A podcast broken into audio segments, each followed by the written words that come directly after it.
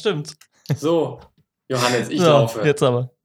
Hm, ich auch. Sehr schön. Also ich stehe, aber der Podcast die. Ja, das ist immer das Schöne, wenn man einen Stehschreibtisch hat. Just in diesem Moment haben wir eine Nachricht bekommen von unserem Freund Kurt aus Stuttgart. Wer erinnert sich noch? Den Grüße hatten wir raus. mal hier im Podcast. Ja, äh, EMD Studio. Oder IMD. Richtig? Ja. Richtig. Und er schreibt uns, hey Jungs, wie sieht es aus mit eurem Podcast? Ich misse es schon ein bisschen. Ja, wir, Ist auf dem Weg. ich, ich auf dem Weg, äh, definitiv. Und was äh, tatsächlich halt so die Sache ist, ähm, wir sind halt gerade ein bisschen hinten dran. Aber wir, wir hatten jetzt eigentlich nur eine längere Pause und jetzt sind wir wieder zurück in unserem Zwei-Wochen-Turnus.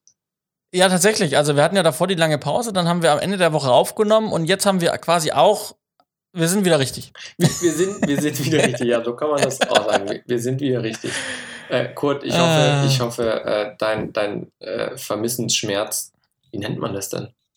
Deine Sehnsucht. Sehnsucht. Deine Sehnsucht ist nicht allzu groß und wir können sie jetzt stillen. Hier sind wir extra für dich ähm, äh, mit der äh, Pre-Show zur Folge 117 heute so offiziell verrückt. ja. verrückt. Ich meine, man könnte ja gerade meinen, wir hätten, wir hätten extrem viel Zeit auch für quasi jeden Tag Podcast, weil Simon ja immer noch in Elternzeit ist. Denn Elternzeit ist ja immer noch nicht Das ist fertig. korrekt. Ich habe gerade mal Halbzeit. Ich war heute äh, tatsächlich eher durch Zufall im Büro, weil ich einem Kollegen was sagen musste und was abholen musste.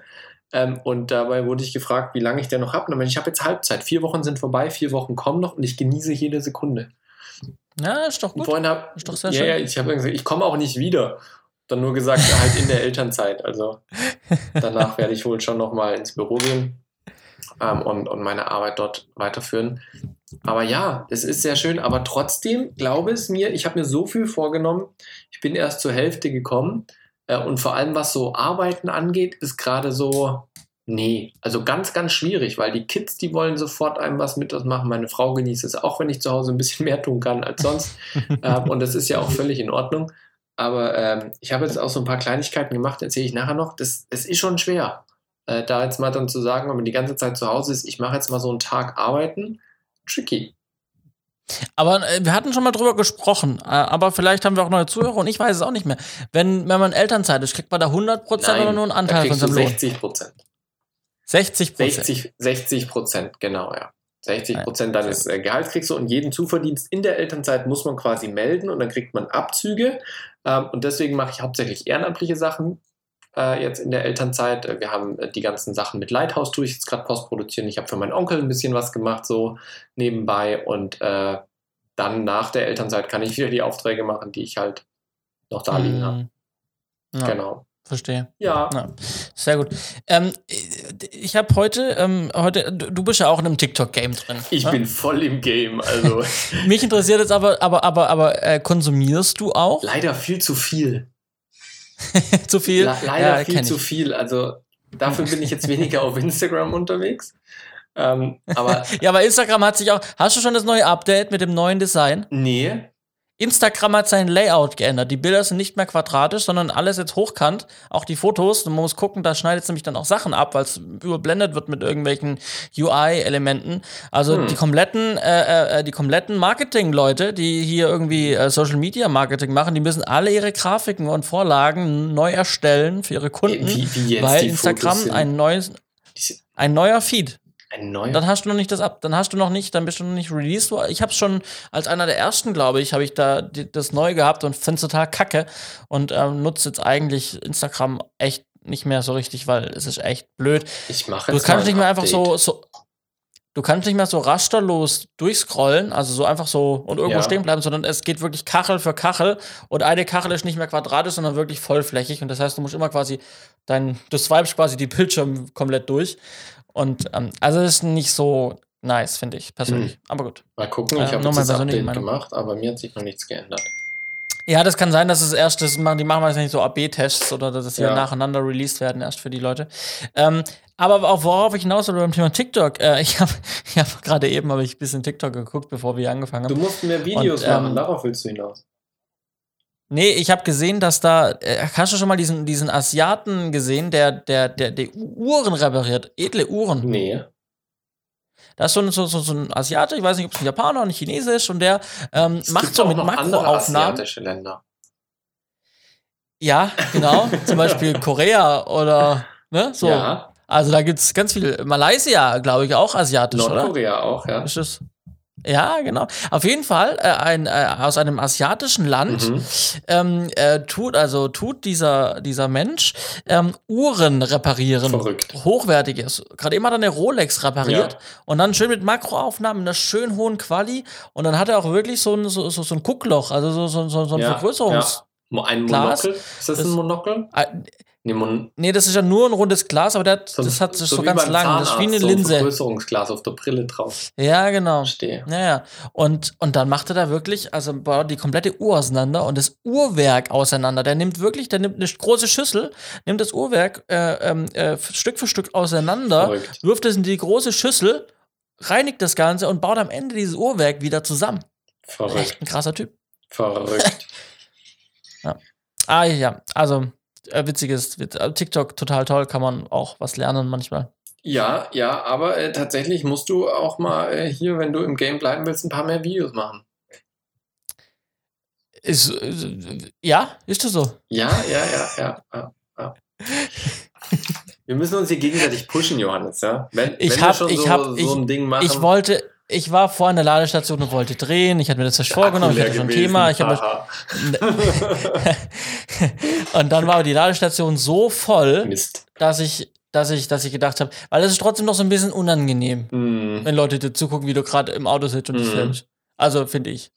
Und deswegen habe ich dann gesagt, okay, wenn so voll ist, ich habe keinen Platz gefunden, wo es leerer war, an der, an der, dann habe ich gesagt, ich lasse es und mach's, keine Ahnung, am Wochenende vielleicht mal kurz. Ähm, Ja, ich warte. Ich wollte ein Video drehen, drauf. Ich wollte ein Video machen, äh, wie ich mir die Zeit während dem Ladevorgang vertreibe. Ja, Hol ich nach. das ist eine gute Frage, weil das, ich meine, ja, doch, das ist schon ein Thema. Mein Schwager hat es dem letzten auch gesagt. Was mache ich denn, während ich lade?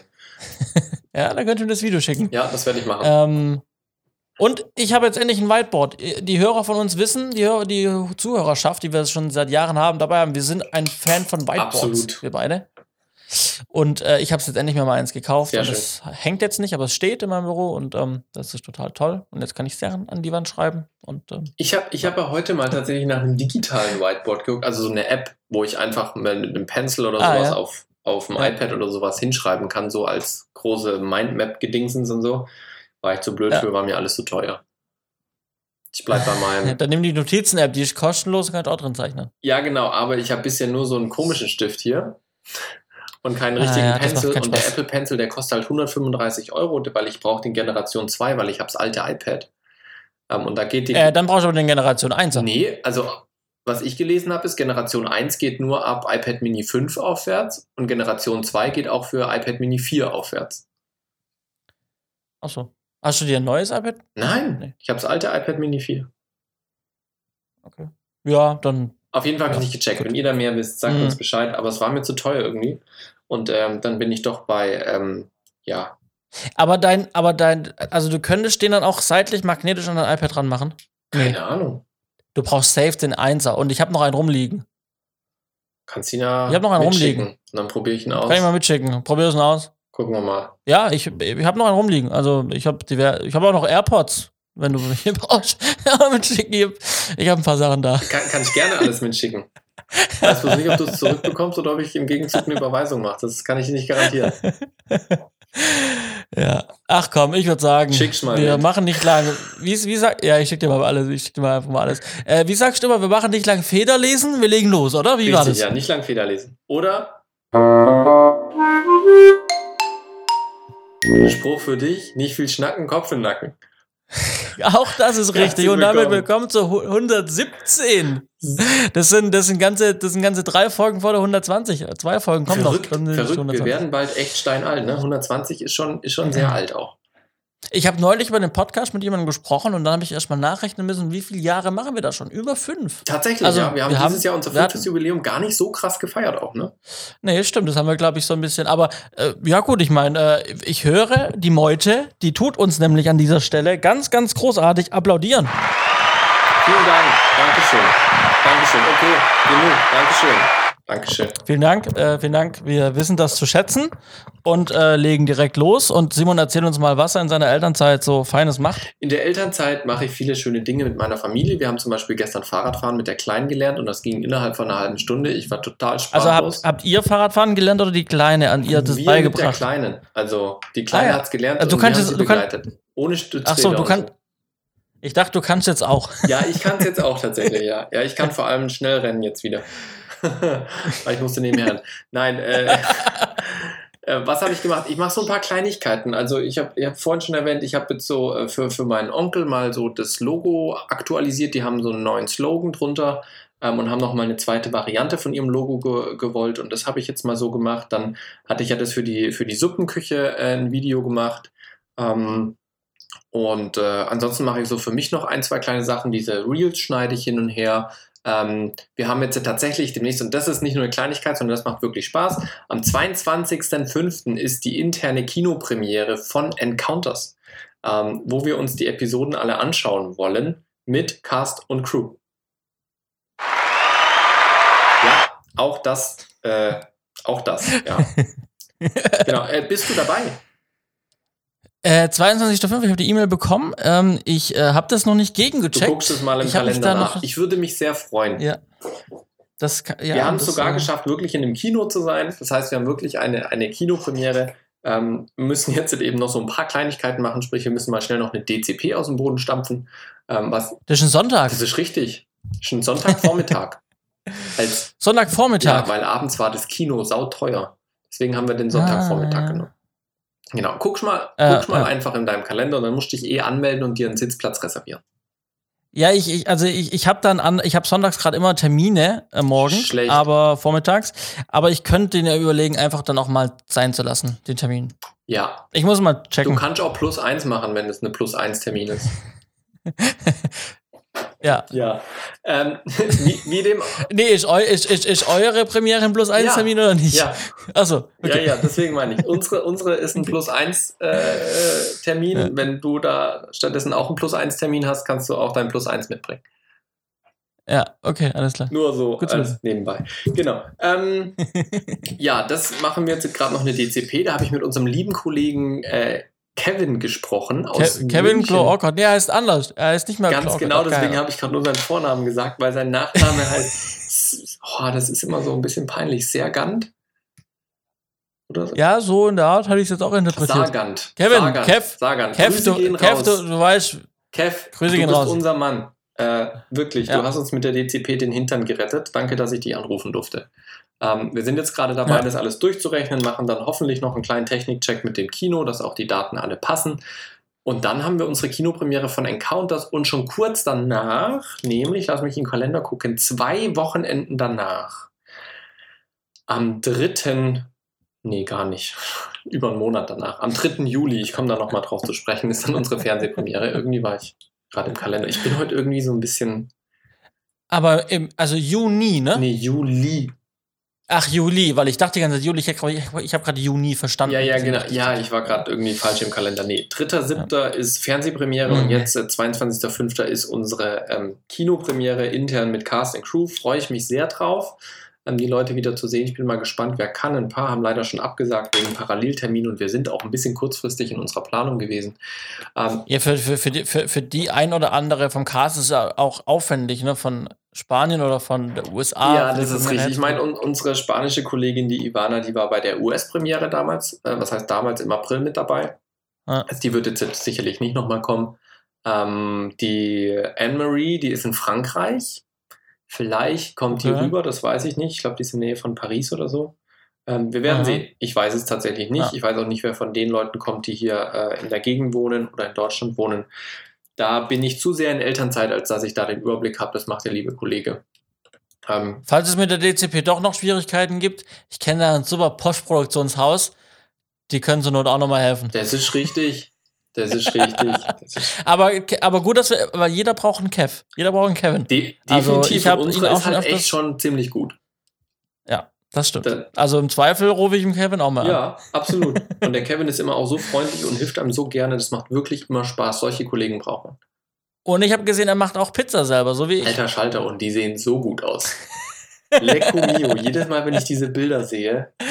Oh, Hast du meine Pizzabilder auch gesehen? habe ich auch gesehen, aber mir nicht so genau angeguckt, tatsächlich. Ich, ich habe es wahrgenommen, ähm, aber ich habe es leider nicht so genau angucken können. Ich, äh, die- Handl Hand Handling ist noch schwierig, Teighandling und so, wie man damit umgeht, aber ähm, äh, er war gut. hast du jetzt auch Also so einen. Pizzaofen oder was? Ich habe mir einen Grill Ja. gekauft, einen Gasgrill Mit- äh, mit vier, mit so vier Flammen und ähm, habe mir dann Pizzastein, äh, einen Crazy. Jambottstein direkt dazu genommen mit so einer großen Pizzaschaufel Das ist äh, schön. und äh, allem. ja, also wir kommen auch gerne mal vorbei, wenn du den wieder einschmeißt. Ja, ich mache bald wieder Teig. Der dauert zwar 24 Stunden, bis er fertig Aber dann ist schon gut, ja. gell? Ja. Okay. Ja. Zurück zum Thema. So. Ähm, Encounters Premiere, ich mache so ein paar Kleinigkeiten, ansonsten echt nicht viel mit Arbeit. Wir freuen uns auf unseren Urlaub in zwei Wochen. Aber es ist ja immer so, wenn ich Urlaub habe, das, also weißt du noch mehr als unsere Zuhörer, weil ich mit dir immer so viel dann drüber rede. Wenn der Simon Urlaub hat und der Kopf frei ist, was diesmal sehr, sehr schnell passiert ist, dann fangen Gedanken und Ideen an im Kopf zu entstehen, weil Kapazitäten da sind. Und diesmal werde ich tatsächlich eine Idee vielleicht wirklich konkret umsetzen. Und zwar spiele ich schon länger mit dem Gedanken, ist jetzt das zweite Jahr schon, wo ich diese Idee wieder neu aufleben lasse in meinem Kopf. Und zwar geht es um eine Hörspielserie. Es hat Mhm. nichts mit Film zu tun, wobei ich auch immer im Hinterkopf habe, man kann aus dieser Hörspielserie verschiedene Medien machen. Also man kann das Ganze auch noch mit einer Animation unterlegen und kleine Kurzfilmchen oder sowas machen.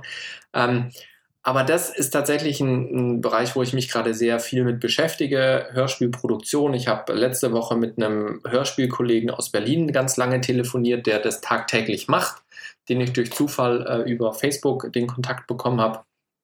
Ähm, und bin da jetzt gerade wirklich dran, habe auch schon so ein paar Storylines aufgeschrieben und so. Ähm, ja, das ist eine Sache, die ich jetzt gerade in meiner Freizeit mich mit beschäftige. Mhm. Ja, spannende Geschichte. Ich bin, wir haben ja schon darüber gesprochen. Ich bin sehr gespannt, wenn wir da dann auch irgendwo mal, also wenn wir die Fortschritte gerne hier begleiten dürfen. Ja, ja. Johannes, was war bei dir los? Ähm, ja, ich war wie angekündigt auf der FMX, auf unserer wunderschönen VFX-Messe hier in Stuttgart. Mhm. Ähm, und ähm, hab mir, also erstmal mein Eindruck war, ich weiß nicht, wer von unseren Hörer, HörerInnen schon dort war. Ähm, ich habe es mir größer vorgestellt. Ich war noch nie dort.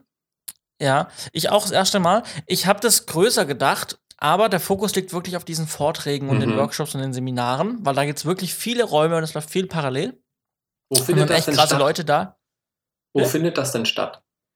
Im, Im Haus der Wirtschaft. Ähm, Okay. Das ist da beim Börsen, Börsenplatz, Mhm, glaube ich, da mhm. hinten. Äh, genau. Ähm, ja, und ähm, genau. Und äh, also Vortragsräume sehr viele, sehr viele Vorträge parallel, echt coole Leute da. Also ich habe irgendwie ähm, von einem, äh, von einem ähm, Supervisor von Macke Vision, ähm, die haben äh, Lost in Space gemacht Cool. ähm, eine Netflix-Serie. Und ähm, genau, und die haben eben jetzt über die Staffeln, ich glaube, die sind bei Season 6 oder sowas, haben die halt immer mehr VFX gemacht und die haben halt so Breakdowns gezeigt und hat, hat erzählt, was sie gemacht haben und sowas und wie sie vorgegangen sind, was Probleme waren. Mhm. Und es war echt spannend. Ähm, und ähm, ich habe mir einiges, da kommen wir gleich drauf, zum Thema LED und Virtual Production und was sind so die Kniffe Mhm. dran und wie, ne, so.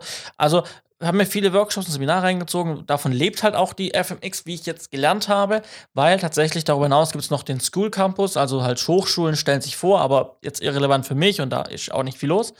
Dann gibt es ähm, noch den Marketplace, also auch jetzt keine Produktionsfirmen, die sich vorstellen, sondern das sind einfach nur, da wird Hard- und Software, das ist ein Zeiss, Mhm. ne? Mit, die stellen Produkte vor. Da ist irgendwie eine Firma, die 3D-Scanner Also herstellt. messemäßig. Ähm, genau, also wirklich ein Marktplatz, die Hardware vertreiben und du als VFX-Firma brauchst halt irgendwas von dem Mhm, Zeugs. mhm. So. Ähm, genau, und klar, die MFG hatte da einen Stand und so Geschichten, ähm, aber auch jetzt, da läuft man zwei, dreimal drüber, redet mal wirklich, wenn es spannend wird, mit dem einen oder anderen mal kurz, aber mehr ist Mhm. jetzt für mich jetzt auch nicht gewesen. Ähm, und dann gibt es noch den Recruiting-Bereich, wo man eben ähm, auch als Firma sich einen Stand aufmachen kann und kann quasi Artist werben. Mhm. Und das finde ich ganz cool. Ähm, so auch im Hinblick auf das, was wir in unserer Firma vorhaben und machen wollen, dass wir sowas überlegen, sowas zu Mhm. machen beim nächsten Mal vielleicht, weil wir auch immer auf der Suche nach Nuke-Artists sind. Also, falls ihr Nuke könnt, meldet euch bei mir. Und wenn Genau. du noch ein bisschen Oh. näher ans Mikrofon gehst, dann hören wir auch noch mehr, wie du atmen kannst. Ja, ASMR lebt. Heute bei uns exklusiv. Ja, genau. Also, und ähm, das war ganz spannend an sich. Und, ähm, und dann gibt es halt noch so Dinner-Geschichten, ne? so Business-Dinner, Okay, cool. Dinner, wo man dann irgendwie ähm, halt dann so eine Firma, keine Ahnung, ein, ein, ein Pixomondo veranstaltet ein Dinner und dann lädt man dann da potenzielle Kunden ein oder tatsächlich auch Kunden und macht vielleicht da neue Deals, glaube ich, Wein und Die klassischen Servietten-Deals. Ganz genau. Ähm, so, das war den Überblick, den ich bekommen habe. Ähm, also ein nettes Event. Ich glaube, drei, also außer man ist wirklich drei Tage voll dabei, dass man sich alle Workshops anguckt Mhm. und mit- mitnimmt, das geht an Seminaren, muss man jetzt drei Tage nicht da gewesen sein. ähm, genau. Aber spannendes Event. Cool. Ähm, da war ich, dann war ich aber zwischendurch mal noch auf einem eigenen Messedreh, also eine Messe in Basel war noch, Mhm. ähm, wo ich für meine eigene Firma, für einen Kunden, ähm, einen Tag lang ähm, den Messestand gefilmt habe, ein paar Interviews, ein paar Statements mitgenommen habe. Da war ich auch den ganzen Tag. Es war auch mal wieder schön zu drehen, ähm, auch komplett mit dem eigenen Equipment. Ähm, mal zu- wieder zu arbeiten. Ich habe zum Beispiel dann auch mal ähm, mich wieder rangewagt, meinen Ronin SC, So, diesen schön, kleinen, ja. äh, den kleinsten ähm, äh, Gimbal von, von Ronin, den ich von DJI, den ich im Schrank liegen Mhm. habe und den ich so oft benutzt habe. Ähm, mit dem habe ich dann gedreht, da habe ich meine, da meine, meine Black Magic passt leider nicht drauf vom Gewicht her und vom, weil die halt auch so Mhm. vom, von der Bauform so total unpraktisch für so Gimbals gemacht sind, leider, die Black Magic Kameras, ähm, habe ich dann meine Sony Alpha 6300 drauf gemacht. Hat sich das Ähm, matchen lassen? Und ganz. Ja, ich habe es gerade in der Postproduktion. Ähm, also natürlich, man sieht, dass es unterschiedliche Mhm. Kameras sind. So. Auch, aber alleine auch schon, weil ich halt mit, mit der Blackmagic schöne äh, hier Unschärfe-Effekte mache und so. Und aber halt immer nur auf dem Stativ. Mhm. Und mit der anderen bin ich immer unterwegs. Okay. Ja, und, und, und schwenks und so und, und, und, und lauf halt. Ganz klar, klar ganz klassisch Gimbal, Gimbal Walks mache ich damit. Äh, man, also auch da merkt man einfach, man merkt, aber deswegen ist es nicht so schlimm. Die Kameras müssen, müssen glaube ich, jetzt auch nicht krass matchen, weil man merkt, so, die, die sind einfach komplett auch von der Art und Weise, wie gefilmt Mhm. wurde, einfach sehr Mhm. unterschiedlich. Genau. Ähm, und, und was es halt geholfen hat, ich habe halt dann einfach so ähm, diese, diese Interviews, die habe ich eigentlich geplant, nur mit der, nur mit der Black Magic zu filmen ähm, und dann halt so Ranspringen zu machen. Ja. Aber dann habe ich einfach, während dann, ähm, ich bin einfach daneben meiner Black Magic stehen geblieben, habe die Ohrstöpsel in die Ohren reingemacht und habe dann den Gimbal nebenher gehabt in der Hand und habe dann noch so eine seitliche gemacht vom Interview. Mhm. Mal näher, mal weiter weg, ein bisschen dynamisch. Und das lässt sich ganz gut unterschneiden, Cool. habe ich gemerkt. Sehr schön. Ja, also es war mal wieder schön, spannend, dass man wieder auf Dreh war unterwegs und ähm, ja, mal wieder rauskam. Äh, es war total krass. Ja, was ich noch sagen wollte, ähm, dieses Geräusch, ich weiß immer noch nicht, ob wir das, ob wir das, ob ihr das im Podcast in der Aufzeichnung hört, aber beim Simon ist irgendein Geräusch, das wir nicht Warum eigentlich bei identifizieren können. mir? Ja, weil ich's höre und bei mir ist nicht Ja, da. aber bei mir, ich höre es doch genauso. ja, keine Ahnung. Ja, Grashüpfer auf der ja, aber Leitung. wirklich, es hört sich an wie so eine Grille nachts, ne? Ähm, was ich noch sagen wollte, was ich krass fand, ich war ja wirklich vom Tag zu Tag auf, also auf der FMX in Stuttgart. Äh, Maskenpflicht nur auf den Gängen, nicht in den Vor Vortragsseminarräumen und nicht in den, in, an den Messeständen. Mhm. Ähm, aber trotzdem haben, haben eigentlich alle Maske getragen. Okay. Deutschland. Dann bin ich nach Basel in die Schweiz, laufe mit meiner Maske in, den Messe, in die Messehalle rein und dann kein einziger, ne, kein einziger eine Maske. Ja. Direkt die, direkt die Maske wieder abgezogen, weil ich will ja auch nicht unangenehm auffallen. Ähm, bin dann zum Kunden und sag so, krass, so Kontrast zu dem, was ich gestern hatte in Stuttgart noch. Und dann sagte, ja, ja, Maske, wir in der Schweiz tragen seit einem Jahr keine Maske mehr. Mhm. Ja, das ist echt krass. Also ich habe auch, weil jetzt, wo wir in Ostern auf dem Kongress waren, waren ja auch ein paar Schweizer da. Die Ja. haben das genauso erzählt. Vergiss es, Maske in der Schweiz gibt es schon lange nicht mehr.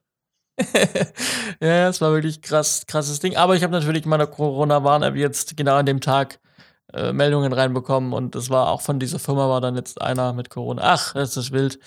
Ähm, dieses Corona und dieser Krieg und alles mögliche. Es ist viel los. ähm, ah, Rundumschlag, die Welt geht unter, neues Thema. Morgen früh habe ich meine IHK-Prüfung zum Thema Green Consultant. Ähm, ich bin schon länger Green Consultant, muss aber jetzt nochmal die Zertifizierung nach, nachholen, quasi, die es jetzt dann irgendwann erstmal gab. Wir haben, waren ja Vorreiter in dieser ganzen Geschichte.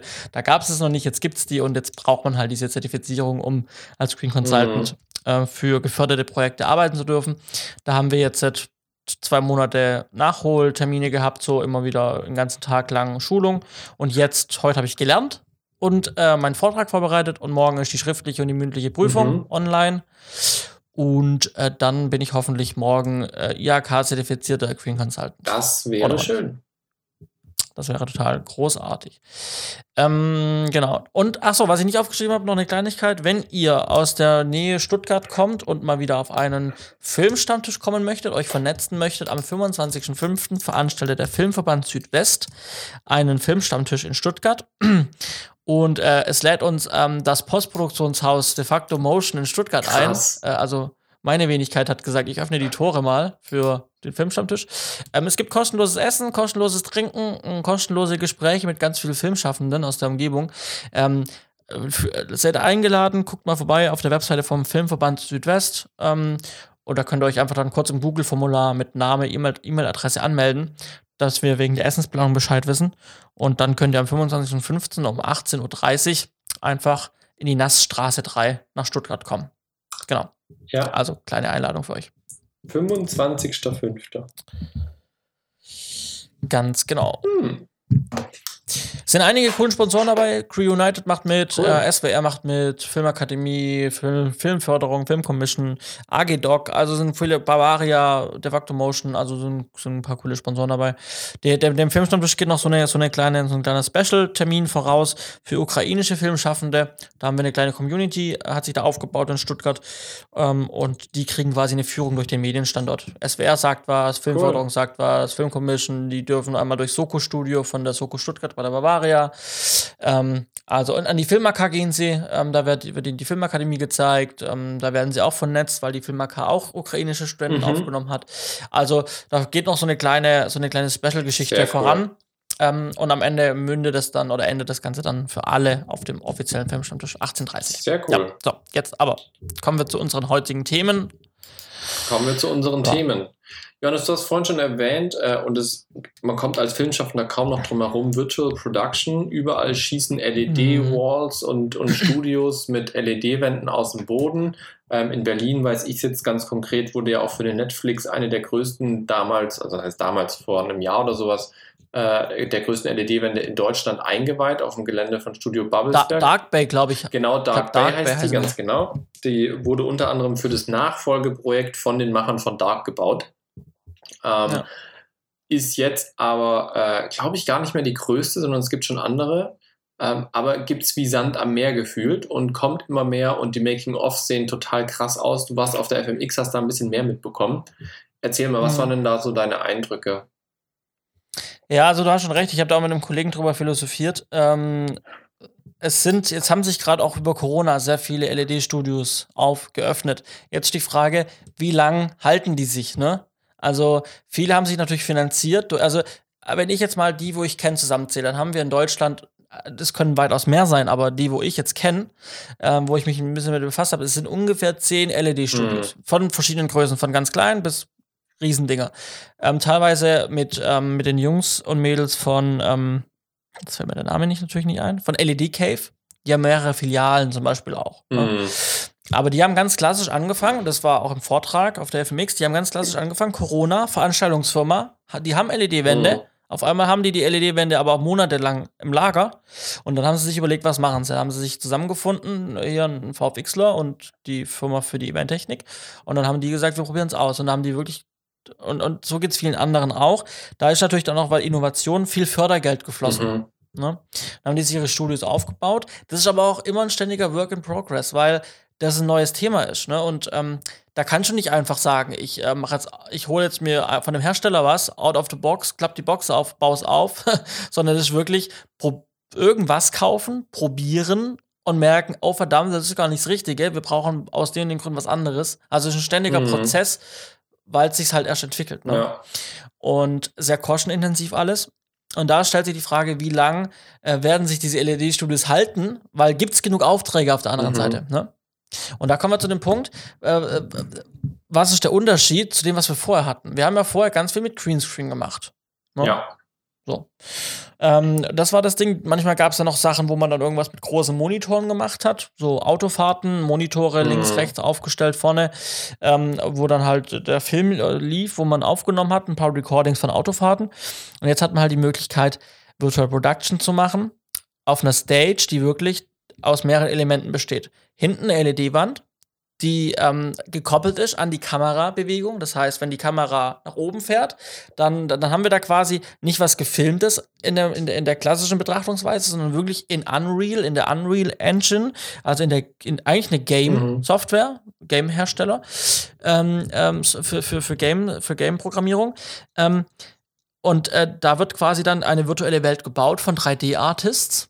Und, ähm, und wenn die Kamera sich bewegt, dann können wir uns ja durch die komplette, dann, dann, dann, dann haben wir die Parallaxe-Effekte. Ne? Das heißt, wenn da ein Baum vor einem Berg ist und die Kamera steigt oder die Kamera schwenkt, dann bewegt sich natürlich der Berg und der Baum gegeneinander, dass die sich irgendwann treffen. Mhm. Also, also klassische Parallaxe-Effekt.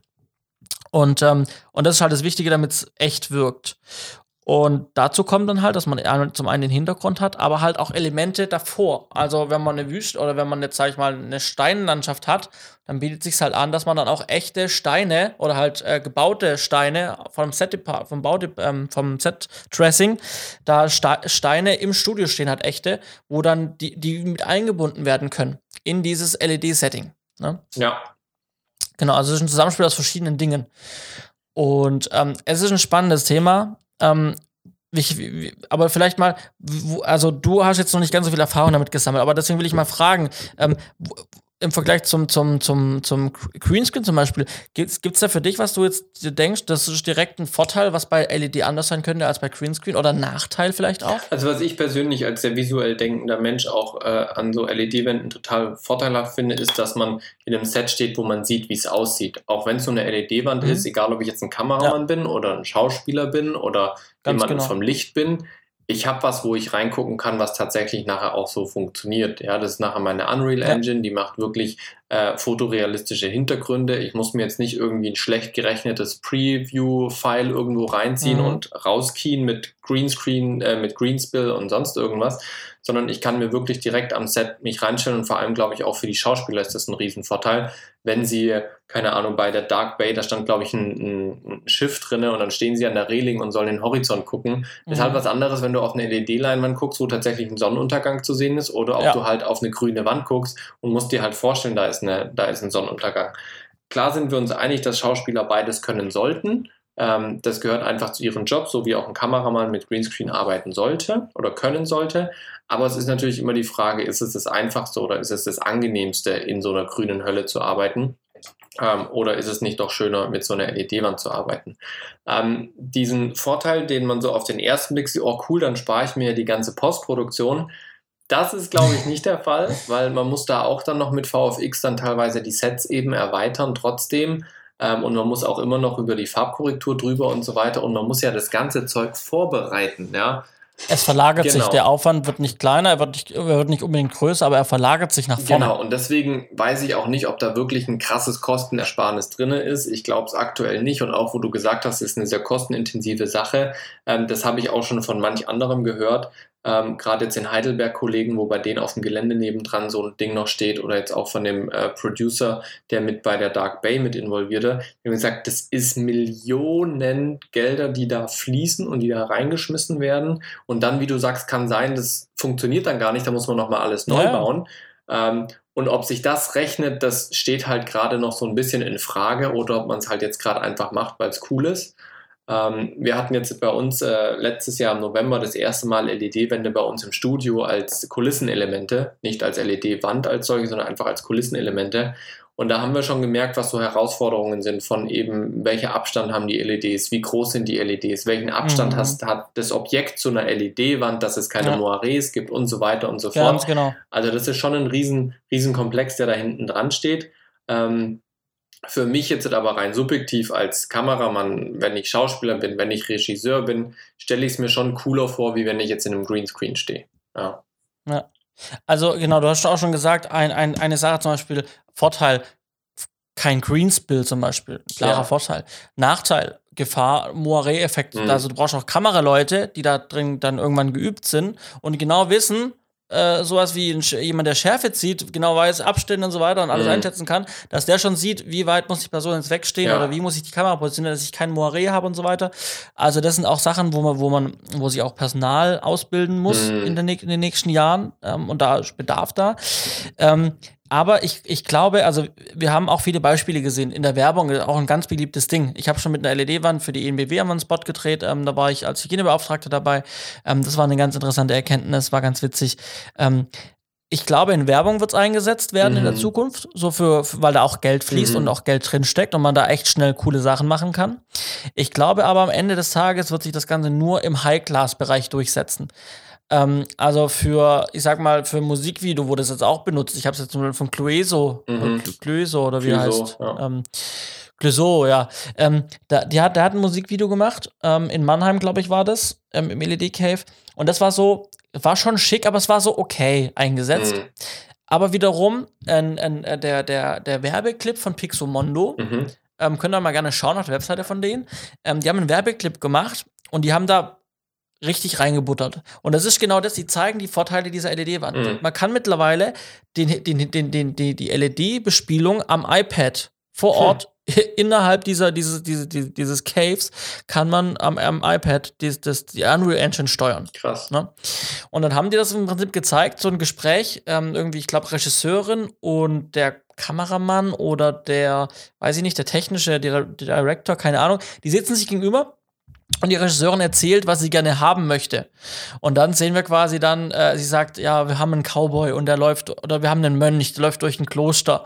Und dann sieht man Schnitt, ein Mönch, wie er durchs Kloster läuft. Mhm. Ja? Und dann sagt sie irgendwann, ah nee, es, es, es muss Nacht sein, Tags, tagsüber bringt nichts. Dann bleibt der Mönch stehen und dann sieht man Schnitt wieder ähm, zum Techniker, wir haben iPad was verändert und dann auf einmal klickt er und dann sieht man wieder den Mönch und das, das gleiche Szenario, weil es halt LED ist, auf einmal Nacht. Krass. Sonne geht unter, wir haben Nacht. So. Und die Regisseurin sagt quasi, was sie gerne anders hätte. Und ach nee, ich hätte jetzt gerne doch lieber Western irgendwie. Dann hat er auf einmal einen Cowboy-Hut. Klar, den muss er, also ein neuer, neuer Schauspieler. Ähm, Western, dann ist er in so einem Saloon und dann alles klar. Und dann irgendwie äh, schöner Nebel. Dann macht er sich da, schenkt sich einen Whisky ein und dann sagt sie, und jetzt brauchen wir einen Elefanten. Und dann kommt im Hintergrund ein Elefant gelaufen, so in diesem mm. Saloon. und und, und das haben die echt hochwertig hingekriegt. Also, das ist wirklich High Class. Natürlich kein Spielfilm, und, ne, sondern nur kurze Elemente, ja. aber weil alles sehr kostenspielig. Aber man sieht da in diesem Spot von Pixomondo sehr gut, was möglich ist. Und auf einem sehr hohen Niveau funktioniert es auch wirklich gut. Mhm. Wenn man jetzt aber so sagt, mh, hm, okay, ich habe jetzt halt nicht ganz so viel Geld, weil wir sind independent und wir haben ja. irgendwie ein bisschen Filmförderung bekommen, machen einen Kurzfilm, dafür wirst du es dir nicht leisten können und oder am Ende des Tages nicht die Qualität kriegen, wo du, wo du das maximale Potenzial ausschöpfen könntest dafür. Ja. Also ja. jetzt so, wie, wie du es erzählst, hört sich für mich so ein bisschen an, wie aktuell die Geschichte mit 8K ist. So, es ist, es ist mhm. richtig cool, wenn man es richtig gut macht. Aber es ist halt noch nicht so, dass es jetzt für den breiten Markt einfach tauglich ist vom Kosten-Nutzen-Faktor. Ähm, ja, ich meine, so am Tag liegt die Range, je nachdem, wo du hingehst, so, so zwischen 30, 40.000 bis 120.000 Euro am Tag für, acht, für 10 Stunden dann. Ja? Also, ist das dann nur Miete oder ist das auch die komplette Bespielung mit drin? Ja, also genau, also, also das dann für einen Tag, aber klar, 30.000, 120 ist eine riesen Range, aber bei den 120.000 hast du halt noch einen Techno-Crane dabei mhm, im Studio okay. und äh, ne, so noch Zusätze ja, und Späße ja, und nochmal ein Supervisor. Systeme für die Kameras auch, ne? Genau, und dann hast du vielleicht bei den 30.000 nur das kleine Tracking-System, bei den 80.000 hast du dann irgendwann ein besseres Tracking-System. Das gibt halt verschiedene Preispakete, klar. Mhm. Aber die Range ist ja groß, aber wir starten halt auch erst mhm. bei irgendwo 30.000, 40.000. Ne? Und das muss ich am Tag ja, und das muss ich leisten können. Ja. Aber das ist halt die Frage, ne? Also unterbieten sich, wenn wir so viele Studios haben, wer, wie und wann unterbieten sie sich, ne? Ja. Also und, und, und ab wann und wann sterben die ersten Studios? Das, was ich eingangs gesagt habe. Weil die Fördergelder sind jetzt ausgegeben. Mhm. So, irgendwann musst du natürlich gucken, dass du auch Geld reinkriegst. Ja, natürlich. Ja? Absolut. Also spannendes Feld auf jeden Fall. Ähm, und äh, ah ja, genau, was wir auch noch hatten, ich hatte noch einen anderen Workshop, wo es um das Thema Lichtsetzung mit LED ging, also mit in dieser LED-Welt. Mhm weil die meisten LED-Walls sind, du brauchst ja manchmal, also du versuchst ja das Lichtszenario, das ist eine virtuelle Welt, mhm. die dann Unreal gebaut wird. Und du musst ja dann versuchen, deine Lichtsetzung machst du ja klassisch mit Lampen und du versuchst dich in dieses Szenario deine Lampen so zu setzen, damit das Licht so wie in, der Szene auch echt, in echt sein ja. könnte. Du kriegst aber natürlich nie so hin, wie es eigentlich wirklich in der, in der Unreal Engine gebaut war. Du baust halt irgendwie nach. Mhm. Und jetzt ist eigentlich der Ansatz, dass du wirklich 360 Grad hast, ringsrum und auch oben, mhm. dass du dann ähm, dass du dann quasi, wenn du jetzt quasi ähm, oben eine Sonne hast irgendwo, dass äh, diese Sonne auf den LED-Panels, dass die hell genug sind, dass die quasi in der Unreal Engine, also die Sonne in echt, dann auch so stark leuchtet, dass wow. die Schauspielerin genug oder der Schauspieler genug Beleuchtungskraft hat, dass man da nicht eine Achisan aufbauen muss und das halt irgendwie versuchen muss nachzufaken. Boah, das musst du dir mal geben, wenn eine LED-Wand eine Achisan ersetzen soll, was da die LED rausschmeißen Na ja, gut, ey. ich meine, die wird ja nicht auf voller Pulle aufgedreht sein im Studio, weil so will ich brauchst du am Ende des Tages natürlich auch nicht. Aber aber, da, aber es kann auch so Themen sein, wie, dass da vor dir ein Auto vorbeifährt und dann willst du halt irgendwie die, die Scheinwerfer, die mhm. machst halt dann, machst ein Rollstativ, zwei Rollstative zusammen, dann machst du da zwei Lampen drauf und dann fährst du an den Schauspielern vorbei. Geiler wäre es halt natürlich, wenn natürlich das Auto, was in 3D da auch wirklich in der Szene vorbeifährt, dass die zwei Leuchten halt hell genug sind, dass es die Reflexion von den Schauspielern, also auf den Körper Aber das ist ne? ja schon krass, wenn du dir überlegst, dann müsstest du ja diese LEDs so gerichtet hinkriegen, ich sag mal, eine LED-Wand klassisch, die strahlt halt in alle Richtungen, wo sie eine mhm. Öffnung findet. So, ja? Ähm, ja. Das heißt hauptsächlich nach vorne, aber dann halt flächig und ja. streut komplett. Wenn du jetzt einen Autoscheinwerfer hast oder eine Straßenlaterne, dann muss die ja eigentlich sehr gerichtet leuchten. Ähm, und das würde ja bedeuten, du musst quasi auf die LED-Wand wie so eine Art Mini-Richtgitter reinpacken, wo du nachher auch noch einen Lichtwinkel ändern kannst. Weiß ich nicht, da bin ich nicht tief genug drin, ähm, aber wir haben viele Beispiele gesehen und wie, oh, ich glaube nicht, ich weiß nicht, ob sie da noch was dran gemacht haben an den, an, den, an den Walls oder nicht diesbezüglich, aber wir haben da gute Beispiele gesehen, weil da war so ein von Netflix, so ein zukunftstechnischer Chef, mhm. keine Ahnung, der Doktor, Doktorand in irgendwas, äh, kam aus den USA und ist für die technische Weiterentwicklung bei Netflix verantwortlich und der hat schon 2003, haben die schon mit LED-Walls rum experimentiert wow. und hat, der hat dann auch mit der, mit der, ähm, ja, ich, mir fällt der Fachbegriff nicht ein. Auf jeden Fall haben die das da schon gemacht. Und das Ding ist, du bräuchtest ungefähr 5000 Nits mhm. auf den. Panels, damit die, also draußen haben wir auch ungefähr so 5000 ja. Nits, wenn wir rausgehen. Und das bräuchtest du quasi als Maximum auch äh, als Fähigkeit in den, in den Panels. Mhm. Und die meisten, und das habe ich da nicht nachgefragt bei den Jungs von der LED Cave, die meisten Studios machen halt so zwischen 1000 und 1000 200, 1300. Das ist halt schon hart. Ich glaube, die? Unterschied. Ich glaube, die Panels, ich glaube, die Panels von, von LED Cave, die haben 1400, die neuen. Ähm, so, sie sagen aber, das reicht vollkommen aus. Also sie wussten nicht, dass ich in dem Vortrag war, aber die haben dann schon gegengesteuert und schon gesagt, ja, aber heller brauchst auch nicht und äh, du baust dein Licht ja eh äh, dann separat und so und ähm, äh, haben dann gemeint, wir haben das Studio eh nie auf 1400 Nits, wir haben meistens nur 40% Leuchtkraft eingestellt und so in den meisten mhm. Ja, weil ähm, die natürlich verhindern aber, müssen, dass er einen Spill bekommt. Deswegen fahren sie das runter. Genau, weil wenn du es heller machst, hast du halt wiederum Probleme, dass du halt auch wieder ähm, auch noch mal schlimmere Moiré-Effekte ja. und sowas. Also da kommen wieder andere Krankheiten mit. Aber das will ich dann damit nur sagen das Thema, das kocht gerade auf, mhm. aber man kann das natürlich noch viel krasser machen und das, hat, das, das, Thema könnte noch viel größer sein und es könnte noch viel professioneller und noch ja. viel geilere Ergebnisse liefern. Man muss sich halt damit befassen und es wird halt damit mit wieder teurer. Mhm. Ja? Also die Fähigkeiten sind noch lange nicht ausgeschöpft von dem, was wir da ja. haben. Deswegen glaube ich, bis wir da, da die Fähigkeiten alle haben, wird es nicht mehr so viele Studios geben. Ich glaube, darauf äh, wird es hinauslaufen. Ja, ist auch eine ständige Investition. Ja, klar. klar. Ne? Natürlich. Sehr, sehr spannend, ja, dieses Thema. Ich würde gerne mal in so eine, also ich wäre gerne mal dabei bei, bei so einem Dreh. Ja. Wirklich, was mich interessiert. Ja. Wir, wir, ich, ich, ich schaue mir das gerade an. Wir haben da so in der Firma gerade, in, unserem, in unserer Gruppe, haben wir ähm, ein, ähm, ein Forschungsprojekt, mhm. ähm, was damit so ein bisschen zu tun hat. Und ähm, da bin ich sehr auf die Ergebnisse gespannt, was da rauskommt. Und ähm, vielleicht kann ich dann, wenn das Ganze soweit ist, dann auch ähm, mal darüber erzählen, was wir da genau gemacht haben, was für Experimente wir gemacht haben und äh, wie die Endergebnisse ausgefallen sind von unserer, ich glaube, es ist sogar eine wissenschaftliche ähm, Studienarbeit, die wir da machen. Cool, bin sehr gespannt. Nicht schlecht. Juti. Dann kommen so, wir zu unseren Kurznews, würde ich sagen. Ja.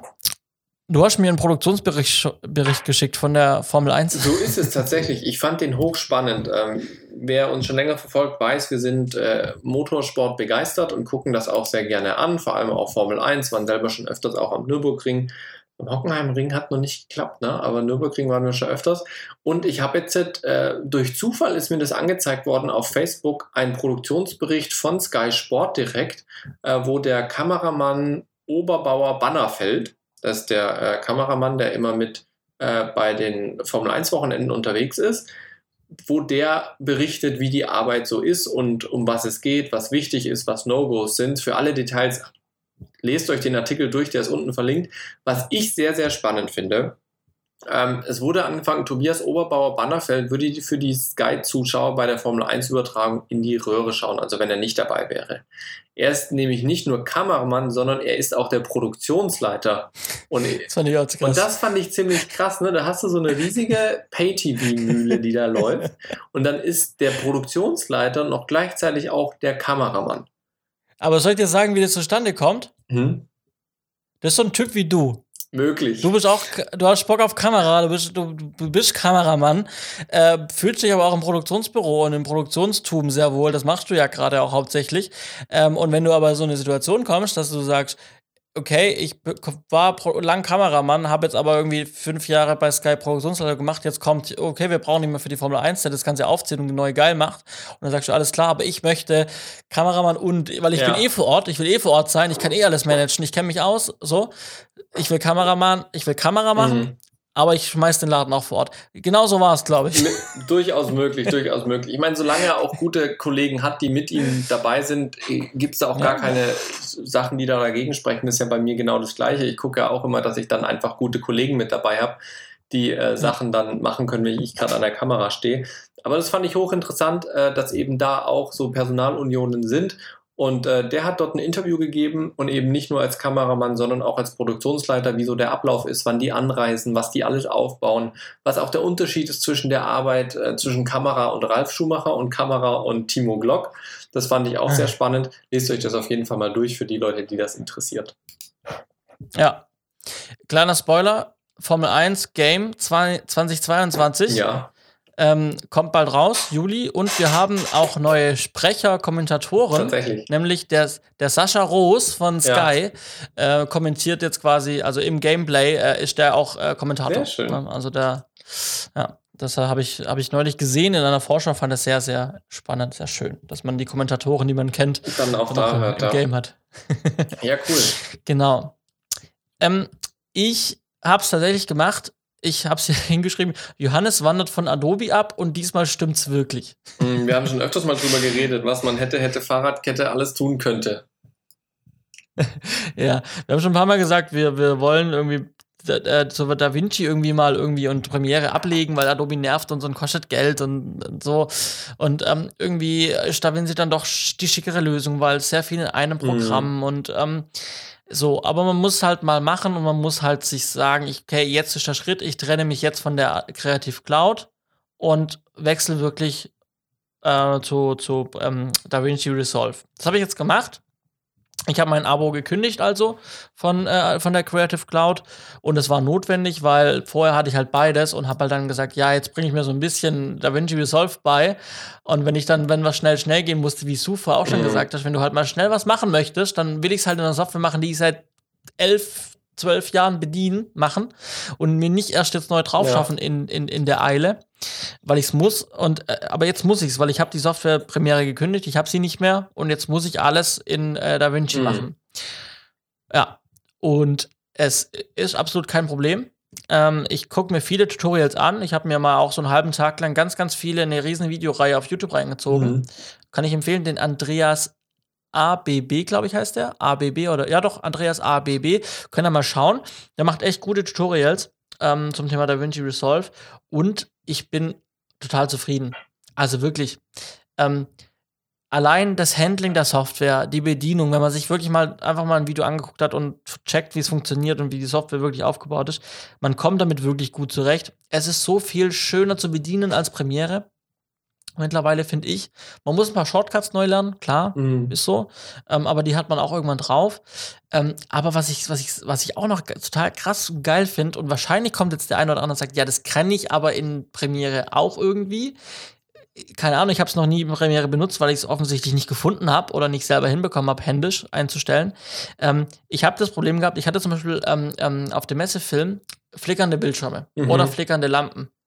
Ich bin einfach in die Effects Library gegangen und habe mir den D-Flicker draufgezogen. Ich musste nicht mal was umstellen. Es war einfach perfekt Krass. flickerfrei. So, wie gesagt, wahrscheinlich geht es auch irgendwie mit Premiere, aber es war noch mal, glaube ich, einfacher, übersichtlicher, ähm, wie ich es jetzt in, in Dings gemacht habe. Oder auch den Anti-Moiré-Effekt. Ich hatte Moiré auf einem Hemd mhm. drüber, Effekt drüber gezogen, war weg. Krass. Also nichts mit Ebene kopieren und dann irgendwie verschieben mhm. und so und dann ist weg, sondern Effekt drüber, fertig, Fische geputzt. Cool. Ähm, also es gibt viel, viel mehr, glaube ich, so Funktionen und, und, und wenn es die nicht mehr sind, weil es die in Premiere auch gibt, dann sind sie einfacher zu finden und zu bedienen, würde ich sagen. Ähm, ich musste aus der Not heraus auch VFX ein bisschen was korrigieren, einen Shot. Mhm. Ähm, da habe ich dann in, in, in DaVinci mit, mit, mit ähm, hier mit, äh, vorher habe ich noch gesagt, mit Fusion, Fusion ja. ähm, gearbeitet. Habe mir nebenher auch ein Tutorial dazu ange angeguckt. Habe länger gebraucht, klar, als mit äh, alles in After Effects zu machen.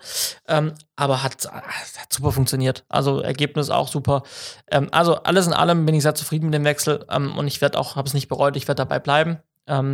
Für Premiere habe ich als Ersatz eben DaVinci. Für Photoshop habe ich jetzt Pixelmator Pro, mhm. Pixelmator.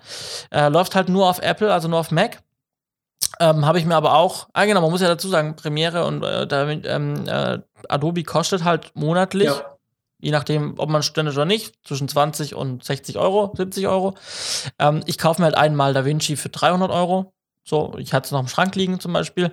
Ähm, für Photoshop habe ich Pixelmator, es läuft nur auf Mac, kostet mich aber auch einmal nur 40 Euro die Software. Mhm. Aber super geil, auch wie Photoshop zu bedienen, hat die gleichen Funktionen. Man muss halt auch ein paar, paar Tutorials angucken am Anfang, aber man kriegt die gleichen Ergebnisse hin. Für Audition, Audiobearbeitung, auch DaVinci. Die haben eine eigene DAW eingebaut mit Fairlight. Mhm. Ähm, auch den vorletzten Podcast, den ich, also den letzten, den ich bearbeitet habe, den habe ich auch in Fairlight bearbeitet, ähm, statt in Audition. Ähm, da gibt es jetzt halt keinen so einen Podcast-Effekt, den man einfach drüber zieht. Da musste ich halt händisch ein mhm. bisschen ähm, an den Kurven arbeiten, aber auch kein Problem mit einem Tutorial für Stimmbearbeitung. Ähm, für InDesign und Illustrator, wo ich relativ viel mache, da habe ich noch keine Alternative. Also wenn da, wenn ihr Ideen habt, wenn ihr so irgendwie für irgendwie Drucksachen was setzen, da eine Alternative für mich habt, die ich einmal kaufe und nicht abonnieren muss, dann sehr gerne mir sagen. Äh, da habe ich jetzt noch nichts, aber ich brauche es jetzt auch nicht jeden Tag, aber schön, wenn ich da was hätte. Ja, und viel mehr ist auch nicht. Also ich fühle mich wohl in DaVinci, ähm, Handling super, kommt mit den Daten gut klar, läuft auch viel stabiler, flüssiger mhm. als ein Premiere. Ach genau, und ähm, ich switche auch. Ich, hab, ich, ich switche zwischen meinem M1 MacBook und meiner Windows Workstation ähm, in, in DaVinci einfach. Ich habe mir eine, so eine SSD-Platte, da liegt, liegen die Dateien drauf. Ähm, ich kann mir auch ganz normal das DaVinci-File als eigene mhm. Projektdatei sichern. Ähm, auch total easy ähm, lade ich auf die Platte drauf, ziehe sie vom Rechner ab und kann mobil an, an meinem M1 MacBook weiter dran arbeiten. Auch egal, dass ich zu Hause die bezahlte Version von DaVinci habe und unterwegs nur die Lite-Version, hatte ich bisher noch gar keinen Konflikt. Cool. Mm, ich kann sowohl auf dem einen ein Projekt erstellen und beim anderen bearbeiten, als auch auf der anderen auf der bezahlten Version zum Beispiel und auf der Free-Version dann weiter bearbeiten. Gar kein Problem, beißt sich nicht. Also wirklich, wirklich cool. Und noch eine Sache, ähm, bei der letzten Blackmagic-Präsentation hat der Chef von Blackmagic, der ja seine Präsentation auch immer persönlich mhm. macht, hat er ganz klar auch gesagt, ja, es kann ja nicht sein, dass da Unternehmen meinen, sie müssen jeden Monat äh, hier äh, ins Abo die Leute reinzwingen. Ähm, das findet er total beschissen und äh, bei ihm wird es was niemals geben. Okay, er ist ein Riesenunternehmen. Mal gucken, Sag was da passiert nie, irgendwann. Aber aber ich würde mal, ich mal sagen, die, die nächsten fünf Jahre ähm, sind, kommen wir mit äh, bei Blackmagic nicht unbedingt in ein Abo rein, wahrscheinlich. Ja. Also wir werden längerfristiger wahrscheinlich bei der Einmalversion, Bezahlversion bleiben, ähm, wo es jährliche Updates gibt. Mal gucken, wie lang am Ende des Tages, aber macht schon mal Hoffnung. Auf jeden Fall, auf jeden Fall. Eine Frage habe ich allerdings, wie du das jetzt einfach persönlich ja. bei dir handelst. Wenn ein Kunde kommt und er will ein altes Projekt nochmal neu aufleben lassen, was machst du damit? Ja, dann hole ich mir äh, für 30 Euro nochmal einen Monat ähm, Premiere. Okay, also quasi einfach die Monatslizenz dann. Nicht. Ja, muss mir dann halt für 30 Euro einen Monat holen für die Software, genau. Und muss es dann exportieren, ja. Alles klar. Gut, ja. Das, das geht leider nicht anders. Alles klar. Ja. Gut. Was haben wir noch? Yes. Äh, eine Sache, die sollten wir natürlich auch erwähnen. Ähm, und da habe ich ein, ein äh, Video auch zugesehen. Und zwar DJI hat eine neue Drohne rausgebracht Ähm, Mhm. Finde ich besonders cool, weil es halt auch in dieser 250 Gramm Klasse ist. Das heißt, man kann fast überall ohne äh, Genehmigungen und so weiter fliegen. Da weißt du besser Bescheid über die ganzen Regelungen als ich. Die Mavic Mini 3 Pro, wenn ich es richtig äh, in Erinnerung habe. Ähm, und das Video, was ich dazu gesehen habe, war ein äh, Video von Felix von der Laden, was er in Miami aufgenommen hat, ähm, wo er so ein paar Schüsse drinne hatte von der Drohne, wo ich dachte, holla, das ist für so eine kleine Drohne schon eine ziemliche Ansage. Die haben auch das Gimbal neu designt. Ähm, die haben, glaube ich, die wie, die, wie die Arme zum Aufklappen sind neu designt. Ähm, haben ziemlich krasse Spots, äh, Specs so rum und ist quasi die kleinste Drohne mit den krassesten Specs, die es aktuell auf dem Markt gibt. Dafür haben sie beim Preis ein bisschen draufgehauen, sind wir jetzt bei 1000 Euro. Aber insgesamt halt wirklich ein, ein sehr schönes Gerät. Äh, die Datenblätter könnt ihr euch alle im Internet äh, runterladen, aber wer am Überlegen ist, ob er sich eine Drohne kauft oder nicht, lohnt sich auf jeden Fall mal das neue Modell anzugucken. Ja. Ihr braucht, ähm, sie, sind weiter, sie sind weiterhin unter ähm, Genau. 250 Gramm, 249, was bedeutet, ihr braucht dafür keinen Drohnenführerschein, keinen Kenntnisnachweis. Ähm, also noch nicht mal den kleinen Schein, wo ihr online nur das, das ähm, Online-Seminar machen müsst. Noch nicht, mal, noch nicht mal das braucht ihr. Ihr müsst sie aber registrieren. Also ihr braucht eine Haftpflichtversicherung und müsst sie dann beim ähm, bei, ähm, Luftfahrtamt. beim Luftfahrtbundesamt äh, müsst ihr sie ähm, registrieren mit eurer Versicherung, weil eine Kamera dran Ja. ist. Ja, also sobald eine Kamera an der Drohne ist, müsst ihr sie registrieren. Ihr braucht aber keinen Führerschein dafür. Ja. Genau. Sehr schön. Johannes, wollen wir noch oder wollen wir Schluss machen für heute? Ja, ich glaube, wir haben noch eine fixe, kurze Geschichte. Ähm, äh, Apple Mac Studio und äh, äh, Mac Studio und äh, Studio Display. Ähm, hast du dich damit mal irgendwie befasst? Äh, Tatsächlich nicht wirklich, weil die für mich preislich so fe- fern von Gut und Böse sind, dass ich mich damit nicht wirklich befasse. Aber ein gutes Zeichen, dass sie auf jeden Fall die Pro-User, ne, haben wir schon gemerkt, sie haben ja schon öfters angemerkt, dass sie die Pro-User gefühlt so jahrelang so ein bisschen im Stich Ja. gelassen haben, ne, bis dann ja doch dann der Mac Pro kam. Der, ne, der Intel Mac Pro, muss man ja sagen. Wir hoffen ja oder warten jetzt auf einen M2 oder M1 Ja, äh, Mac Pro, wobei wir jetzt ja den, mit dem Mac Studio eine wirkliche Powermaschine wieder haben, ne?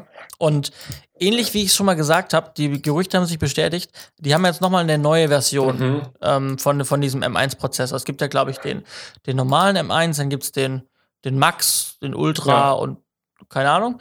Und die haben tatsächlich ähm, einfach bei der, ich glaube, Ultra, haben sie zwei zusammen gemacht. Also die haben quasi zwei Prozessoren zusammen gemacht. Mhm.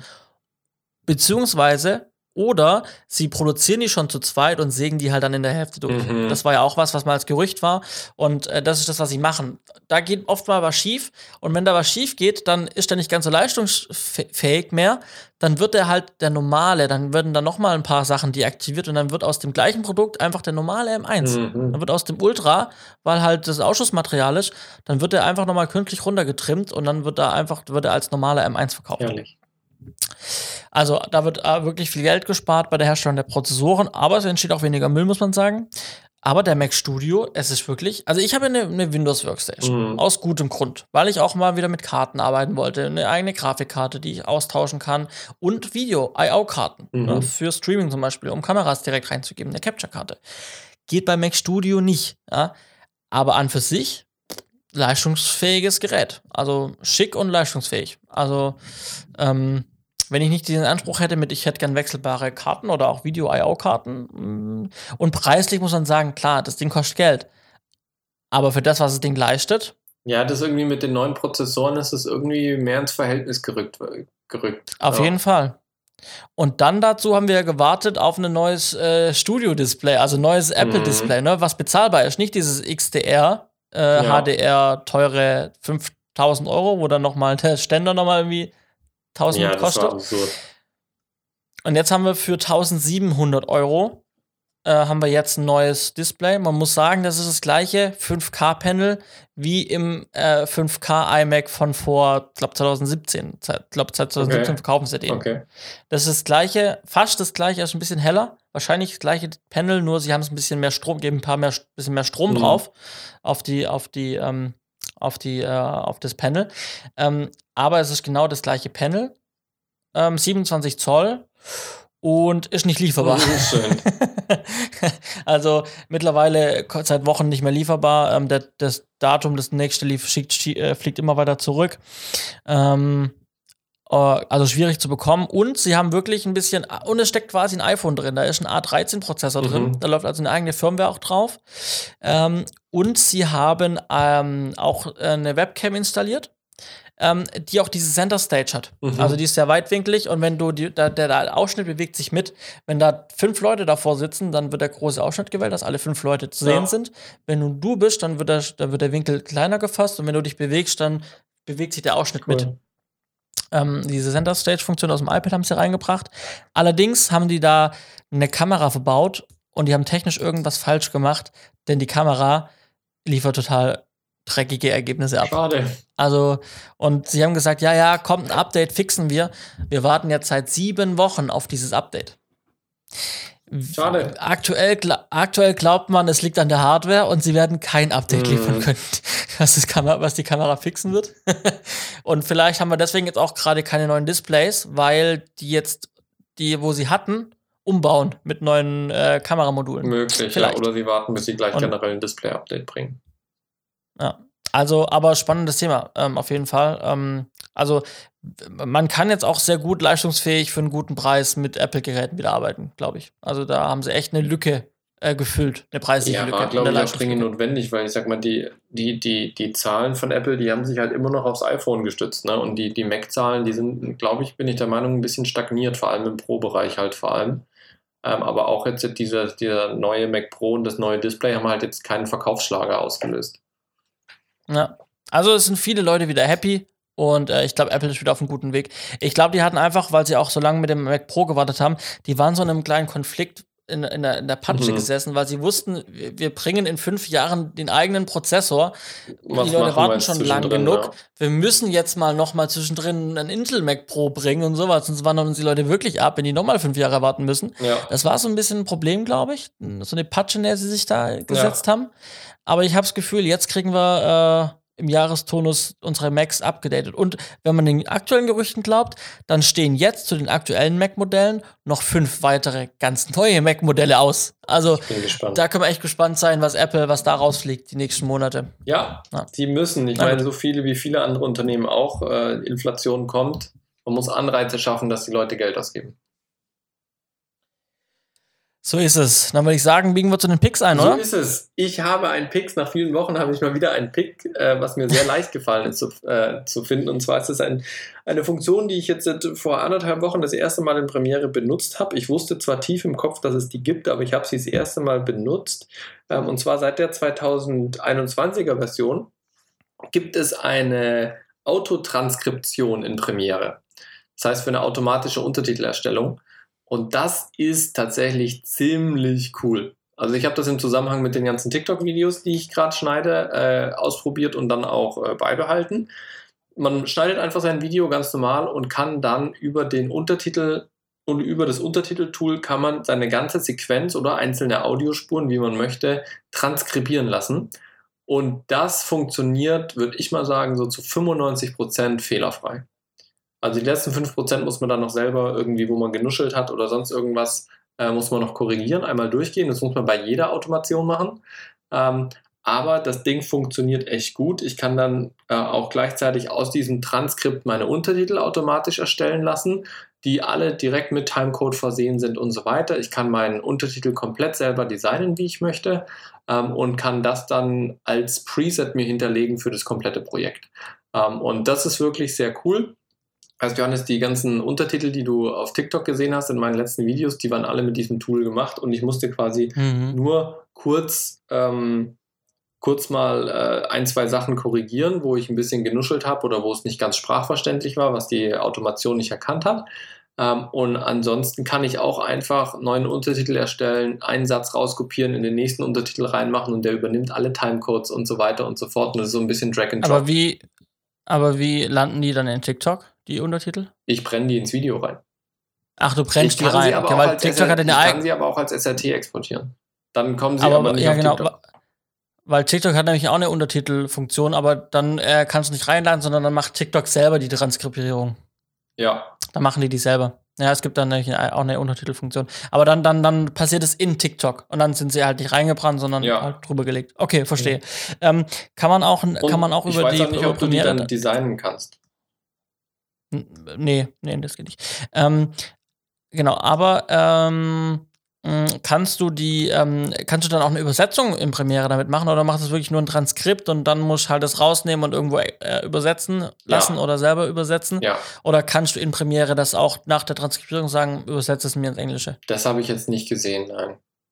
Okay. Aber Autoübersetzungen, wir, wir haben für, für, ähm, für Encounters da ein bisschen rumprobiert. Das ist schon so ein bisschen, sag ich mal, fehlerbehaftet, eine Autoübersetzung. Da muss man schon mal dreimal drüber gehen. Ja, absolut, absolut. Ich meine, wenn es so große Sprachen sind, Deutsch, Englisch, Spanisch oder so, das funktioniert, würde ich mal sagen, so zu 80 Prozent. Aber Ja. alles, was dann in die kleineren ähm, Sprachen reingeht, boah, das war schon. Ich meine, das eine ist, du musst es ja, musst ja jemand haben, der Muttersprachler ist, um es zu korrigieren. Und Mhm. dann ist es wohl schon noch sehr viel Arbeit. Na, okay, alles klar. Weil ich hatte gerade den Fall mit dem Messefilm. Wir haben äh, deutsche Interviews gehabt, aber auch englische. Mhm. Und äh, wir wollen jetzt halt, ähm, äh, wir wollen Englisch, Deutsch und Französisch. Also wir wollen A, alles untertitelt haben in jeglicher Version in drei Sprachen. Und jetzt war die Überlegung, okay, leiste ich das, war aber im Preis nie geplant, Ja. also auch nicht involviert. Dann habe ich gesagt, gibt es da eine Agentur, lieber Kunde, eure Übersetzungsagentur, dann ist alles aus einer Mhm. Hand, die haben ihren Workflow. Dann muss ich nicht anfangen zu transkribieren, Auto, weil ich würde es auch bloß automatisch machen. Ich sag, ganz ehrlich, ich schieb's, es ist nicht bezahlt aktuell. Ich würde es halt aus Kulanz durch eine AI durchschieben, die das tran- transkribiert. Dann hast du von mir die, die, die Version, die Textversion. Dann gibt es da eine Übersetzungsagentur. Dann hat es vielleicht nicht das Format, was sie brauchen. Dann Mhm. müssen sie es umarbeiten. Lass es denen geben, die schieben es auch durch eine AI, Ja. AI durch, machen dann nochmal die Übersetzung. Also wa- was Darauf es halt gibt, das ist eine ganz coole Seite, die habe ich mit Encounters ausprobiert, die heißt Simon Says. Ähm, Mhm. Und die kann transkribieren und auch übersetzen.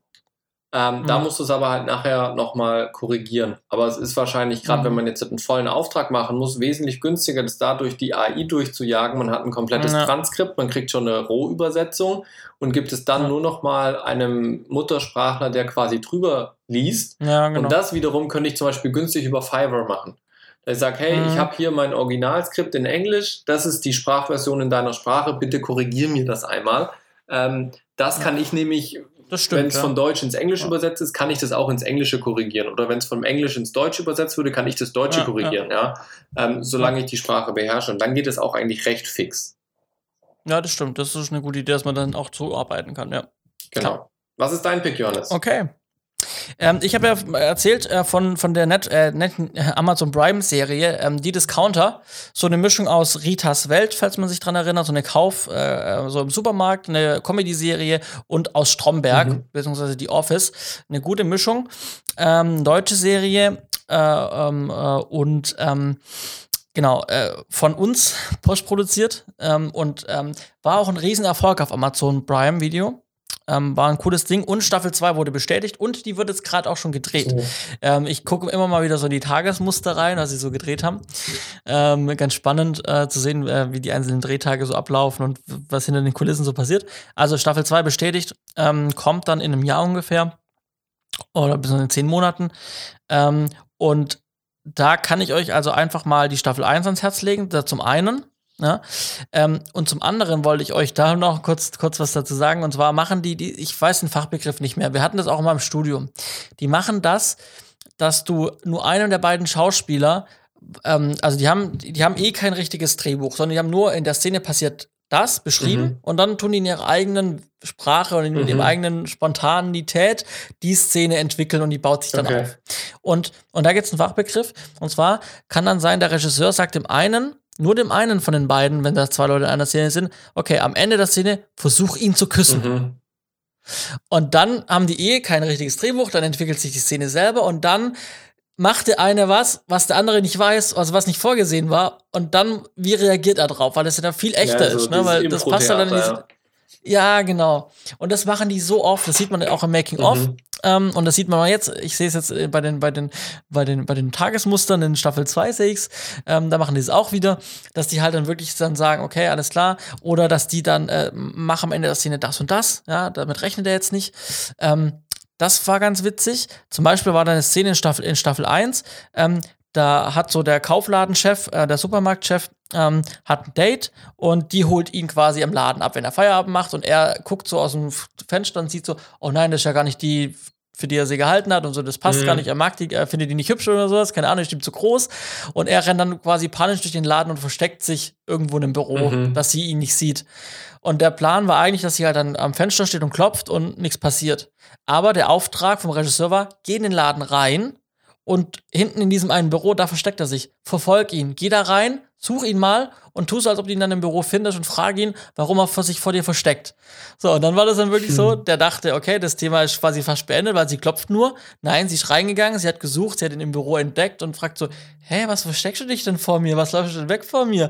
Und er dann halt so, äh, äh, äh gar nicht, ich hab hier, keine Ahnung, hat irgendwas gemacht. Ja. So. Also das bringt echt witzige Situationen mit sich. Das macht so den, macht auch den Charme der Serie mhm. aus. Also die Discounter Staffel 1 äh, auf Amazon Prime Video. Könnt ihr gerne mal reinschauen. Ist eine Miniserie. Also sind, glaube ich, 10 Folgen, äh, 20 Minuten, glaube ich. Mhm. Also kann man sich auch mal an einem Abend alles reinziehen. Ja. Schön. Coolio. Dann sind wir durch Coolio. für heute. Sind wir durch. Wir sagen vielen Dank für das äh, Zuhören und ähm, wenn ihr uns was schreiben wollt, egal Kritik, positiv oder negativ, oder Wünsche, dann schreibt uns doch gerne auf, genau, dann schreibt uns bitte auf Instagram äh, unter Setfunk 5. Und ähm, dann hören wir uns nächste Woche zu 118. So ist es. Wir sehen uns, äh, hören uns. wir sehen uns und ihr hört uns. Bis dann. Ciao, ciao.